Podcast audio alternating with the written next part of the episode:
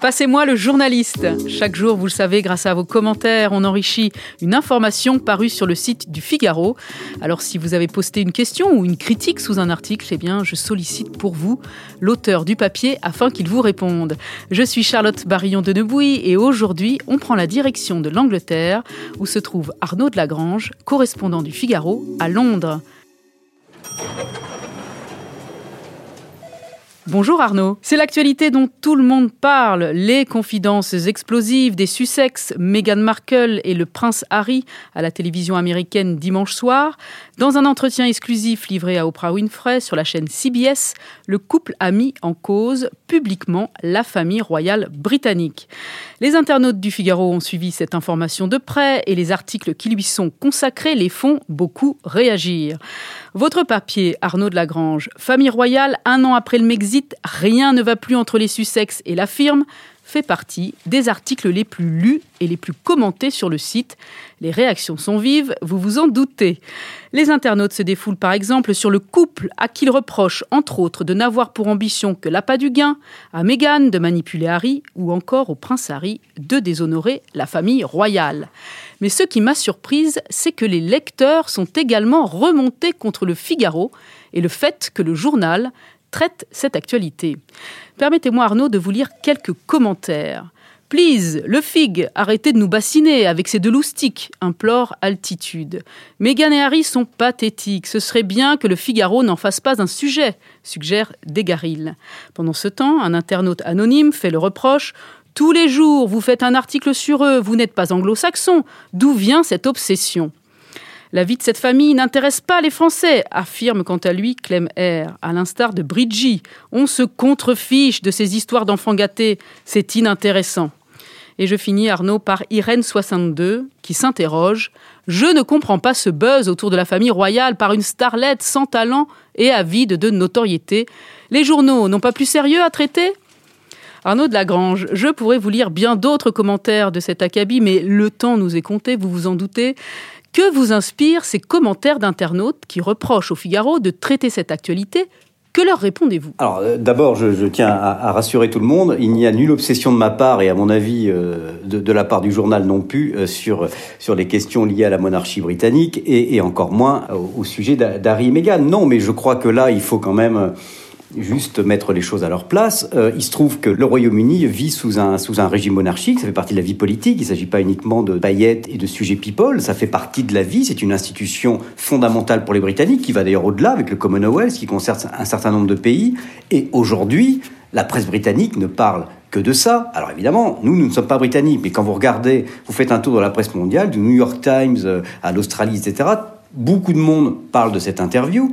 Donc, ça fait partie euh, de notre devoir, évidemment, euh, d'en parler. Après, moi, vous voyez, je me suis amusé à regarder du coup, et, c'est vrai que ça fait, allez, presque deux ans que je suis à Londres. J'ai dû écrire au sujet d'Harry et Meghan, j'ai dû écrire peut-être quatre, cinq ou six articles. Je sais pas. Donc, en deux ans, ça ne me semble pas énorme au regard, par exemple, peut-être des centaines d'articles écrits sur le Brexit.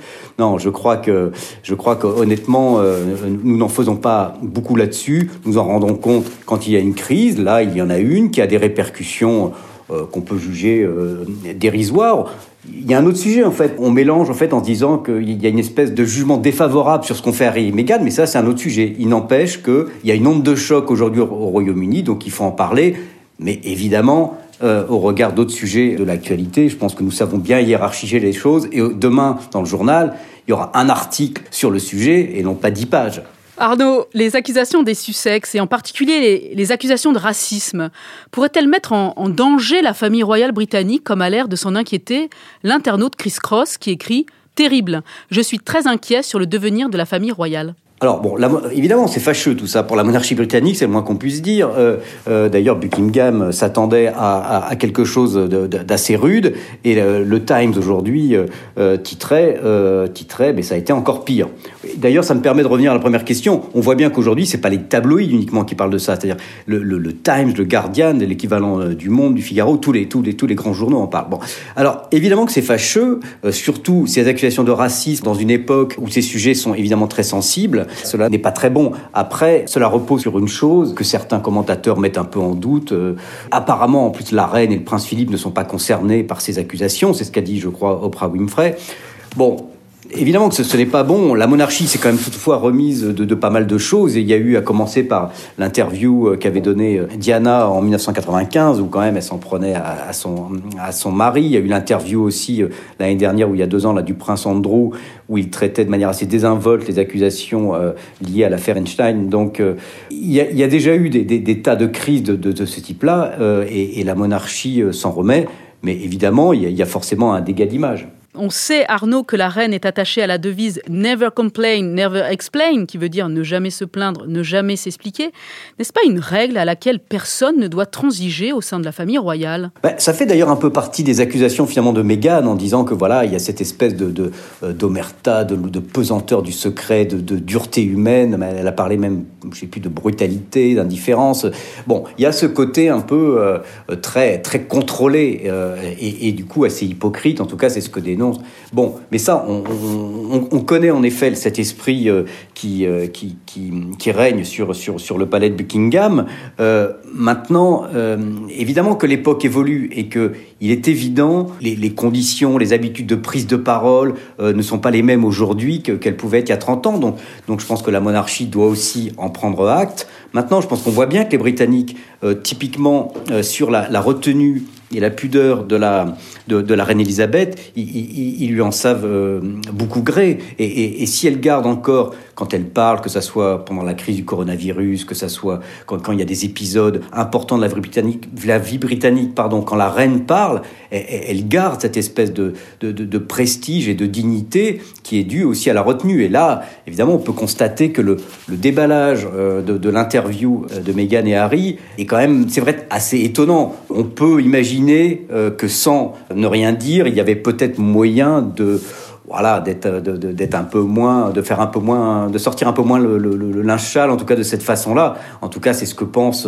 beaucoup de commentateurs aujourd'hui, euh, et, je pense une majorité de Britanniques, même si encore une fois, aujourd'hui certainement, on ne peut plus euh, tout retenir, et, je pense qu'il y a un besoin de communication sans tomber dans la transparence absolue qui doit être pris en compte. Mais là, c'est vrai que c'est allé assez loin. Est-ce que ça veut dire que la famille royale ne, ne pouvait pas empêcher, ou ne peut pas, même dans l'absolu, empêcher qu'un de ses membres en dise publiquement du mal? En d'autres mots, est-ce qu'elle pouvait légalement empêcher la, diffusion des accusations des Sussex, qui plus est sur une télévision étrangère? Non, je crois que la, légalement, enfin, je suis pas un spécialiste, mais elle ne pouvait, à mon avis, absolument rien faire, d'autant qu'en effet, comme vous le comme vous le dites, Charlotte, euh, le, ils ont parlé euh, aux États-Unis, ils vivent en Californie, ils parlent à une télévision américaine. Enfin, et puis ça serait de toute manière désastreux d'essayer quoi que ce soit, de dire avec des avocats, je sais pas, d'essayer de bloquer une prise de parole, ça accentuerait, ça donnerait de l'eau au moulin à ceux qui accusent la monarchie de cacher des choses, de mentir, etc. Donc je crois que ça, de ce côté-là, c'était absolument euh, impossible. Le sujet maintenant, il est qu'à partir du moment où ça ne pouvait pas être empêché, ça aurait été euh,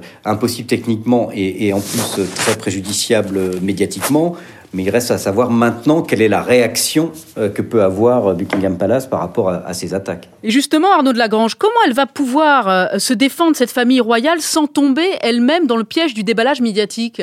Alors là encore une fois, si on regarde un peu la, tradition de prise de parole du palais, on voit mal, mais après tout on peut, se tromper, on voit mal Buckingham répondre aujourd'hui ou demain avec un communiqué sur tel ou tel fait ou telle accusation il y a deux choses. Il y a d'une part euh, la réaction que va pouvoir euh, avoir le, le, palais par rapport à Harry et Meghan. En l'occurrence, euh, même s'ils ont pris du retrait par rapport à la famille royale, ils gardent pour moment leur titre de duc et de duchesse de, de Sussex. Et ça, c'est la reine qui leur a donné. Et peut-être, peut-être que le palais va décider de, pour rompre les liens, pour qu'il n'y ait pas après cette, espèce de, guerre qui est déclarée, peut-être va leur retirer ça pour que le lien soit, soit, rompu, que ça soit plus étanche. Ça, c'est une possibilité. La deuxième chose, on l'a vu comme la semaine dernière, il y a eu des accusations qui ont été lancées, enfin qui sont sorties dans la presse britannique, dans le Times en l'occurrence, des accusations de harcèlement contre Meghan, c'est-à-dire Meghan aurait, aurait harcelé moralement euh, des, assistants, enfin des gens qui travaillaient pour elle. Et, euh, et, et, Buckingham a dit qu'il prenait ça au sérieux et qu'une enquête allait être ouverte là-dessus. Donc c'est une manière indirecte de répondre, euh, si vous voulez, aux, accusations de Meghan. Après, je ne vois pas trop ce qu'ils peuvent faire d'autre pour le moment. Merci beaucoup Arnaud de Lagrange d'avoir pris le temps de répondre aux commentaires des internautes. Je rappelle que vous êtes le correspondant du Figaro à Londres. On continue évidemment à suivre l'actualité de la famille royale à travers vos papiers publiés sur le figaro.fr et dans le print. Ce podcast est produit par Guillaume Cabaret. On se retrouve très vite pour un nouvel épisode de Passez-moi le journaliste. En attendant, continuez à commenter les articles du Figaro.